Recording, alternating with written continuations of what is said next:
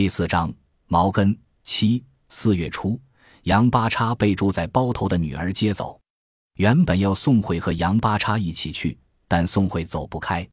大猪卖了，刚又买了两头小猪，钱不值钱了。两头小猪花了整整六百元。宋慧每次喂食都要捋猪的脊梁，这样猪身会长开。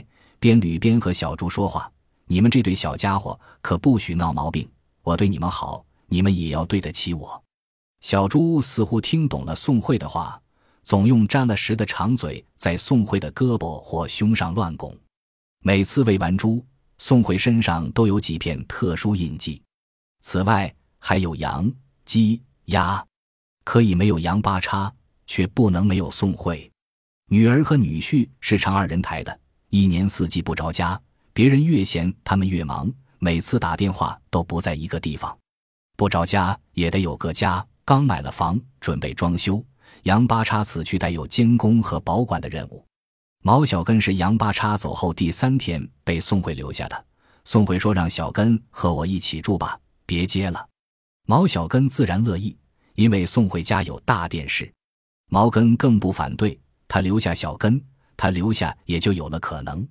毛根说要把彩灯拿过来，宋慧没让，他说：“你该让我试一试。”毛根想起那个夜晚。忽然就燥热了。次日，毛根比往常去的早，一是已经饥饿一夜，巴不得早点见到宋慧；二是也想知道毛小根睡得怎样，宋慧的法子起作用没有。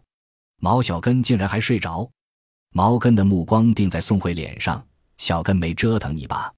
宋慧边忙活边说：“没有，挺乖的，躺下不久就睡了。”这小崽子，毛根都有些嫉妒他了。黄昏。毛根仍旧上门问宋慧要小根留下还是？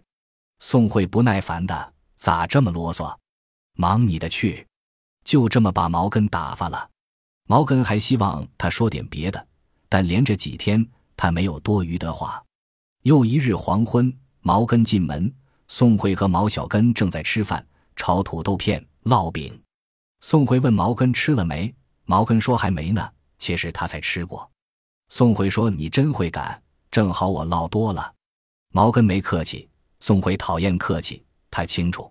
他问毛小根吃几张了，毛小根摇头，目光仍在电视上。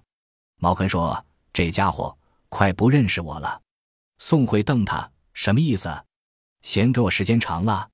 毛根说：“哪里，谢还来不及呢。没想到还能搬过来，多谢你。”宋慧说：“要我看，他就缺一娘。”毛根趁机盯住他，黑红黑红的脸，又粗又长的辫子，无论比他年龄小的，还是与他年纪相仿的，都不梳长辫子了。只有他，平时梳两条辫子，那晚是独辫，格外的粗。宋慧说：“怎么，我说的不对吗？”毛根说：“对，当然对。”当着毛小根的面，他犹豫着该不该说。这时，他看到毛小根犯困了。手里还抓着半张饼，宋慧哎呀一声，说：“今儿看电视的时间太长了。”他扶毛小根躺下，并扯了被子。那块饼仍在毛小根手里，他不由笑了：“留着吧，做梦吃。”宋慧洗锅，接着喂猪。毛根问他能干点什么，宋慧说：“用不着，再有三头猪，他也忙得过来。”他没说忙你的去，毛根也就没有离开。杨八叉不在，小根睡了。这是老天的安排，毛根越来越信老天了。空气里有什么东西在滋长，空间突然变得狭小。宋慧出出进进，手里总有东西。待他终于空手，毛根再也忍不住了。他本想弹起，像铁箍一样箍住宋慧，可宋慧的嘴比他快。他说：“不早了。”就是这不早了，绊住毛根，他迟疑了。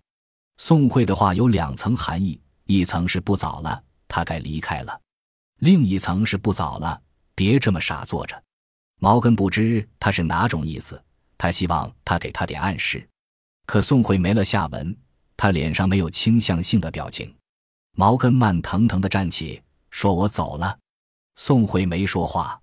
毛根大失所望，他走得很慢，仿佛脚下是薄冰，快走就会掉进冰窟。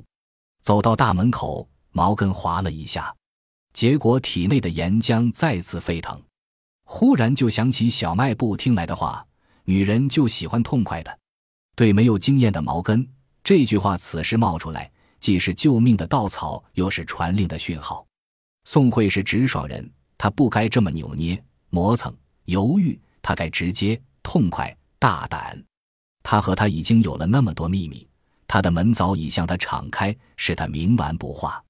毛根双眼冒火，三步并作两步。宋慧尚在原地站着，他想说什么的，这次毛根没给他机会，径直扑向他，将他抵在墙上，一只手伸向裤腰，燃烧的身体让他笨里笨气的，半天才摸见宋慧的裤带扣，拽了一下，没拽开，于是把另一只抵着宋慧的手也用上。他实在太兴奋，也太紧张了，两只手也不得要领，索性不解了。他猛往外扯，想把裤带扯断，没料一直未吭声。如他一样站立的宋慧突然照他汗气蒸腾的脸拍了一掌，毛根顿时懵了。宋慧骂：“毛根，你就是头猪！”宋慧还要再抽，已经扬起胳膊。毛根反应还算快，往后一跳，迅速逃离。逃回家，毛根仍惊魂不定，身体胀得厉害，不止岩浆，还有镰刀、石块、斧头、宋慧的斥骂和号啕，这些卷在一起，汹涌翻腾。不该是这个结果。他和宋慧拥有秘密，搂也搂了，抱也抱了，就差那一步了。那不过是一层纸，一捅就破。毛根直接就捅了，却被抡了一巴掌。毛根糊涂了，怎么会这样呢？到底哪里出了问题？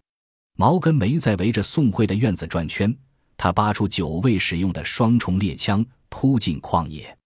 他快要胀破了，必须消消。没有比旷野更好的地方了，闭着眼也可以走。夜晚，耳朵比眼睛有用。他信宋慧，宋慧却不信他。那他还进什么猎？毛根沮丧而又愤懑，他谁也不信了。他要大开杀戒。